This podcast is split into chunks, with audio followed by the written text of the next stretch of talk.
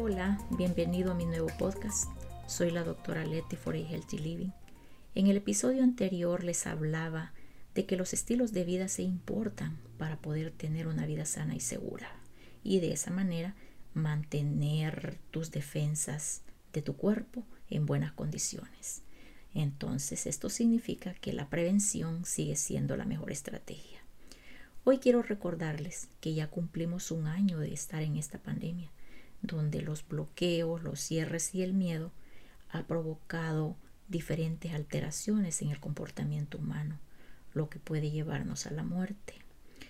En realidad, al parecer no estamos conscientes de los altos riesgos que enfrentamos y de las posibles secuelas que este virus está causando, tanto las secuelas sociales como las secuelas psicológicas y las secuelas económicas que también pronto tendremos que hacerle frente.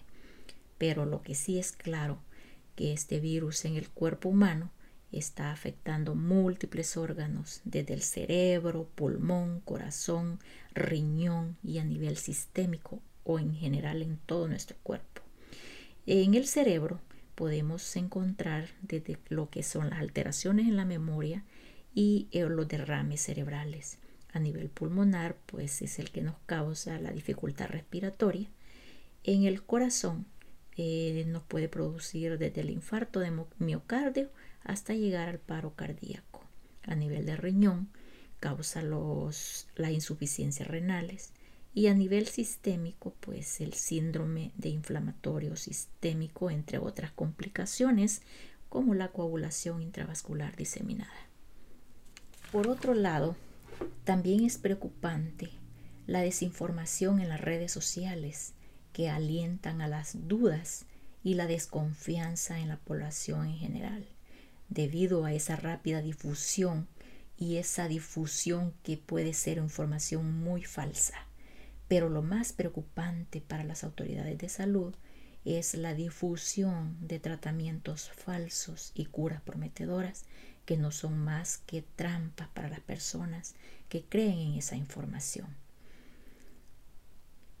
En esta pandemia es importante el trabajo que los medios de comunicación han realizado, pero en el exceso de información hace difícil que todas las personas puedan reconocer con facilidad las fuentes confiables y autorizadas. Entonces pareciera que estamos ante una pandemia de información o infodemia.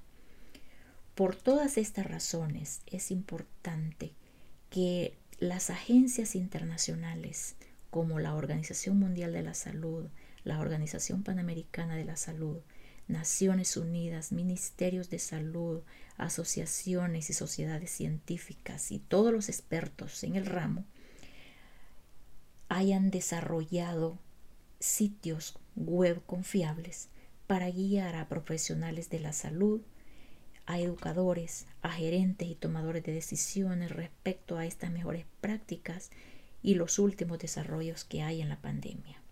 Las plataformas de redes sociales con iniciativas de campaña de prevención desde cuidarse y quedarse en casa, el lavado de manos, uso correcto de mascarillas, cuándo buscar los servicios de salud. Todo indica que la contribución de cada uno de nosotros y la sociedad en general ayudará a reducir los contagios y disminuir la sobrecarga en los hospitales. De esa forma lograremos mejorar las condiciones de salud y preservar la vida.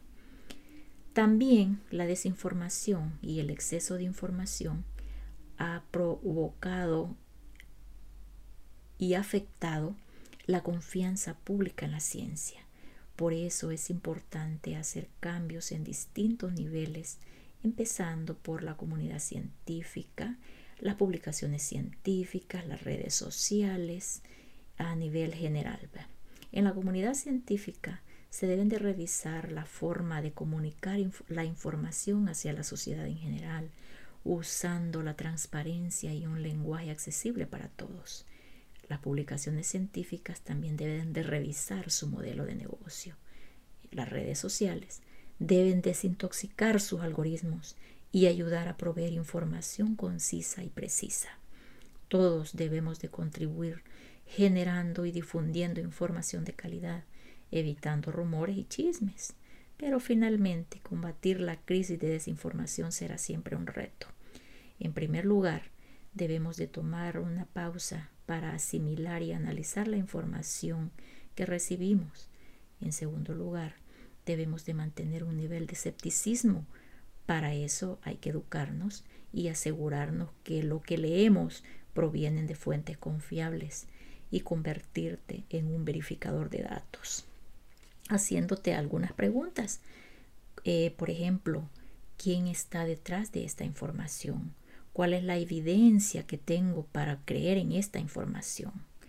Por también qué dicen las otras fuentes, es decir, comparar información de cómo realmente llegar a la verdad. Por esa razón, sabes que la salud es vida. Te invito a que te unas a nuestro próximo podcast. Te encantarán los temas que estaremos hablando y aprenderemos juntos mucha información que así como va pasando la pandemia y va avanzando los casos, también estamos encontrando información nueva que nos ayudará mucho a tomar nuestras mejores decisiones. Gracias.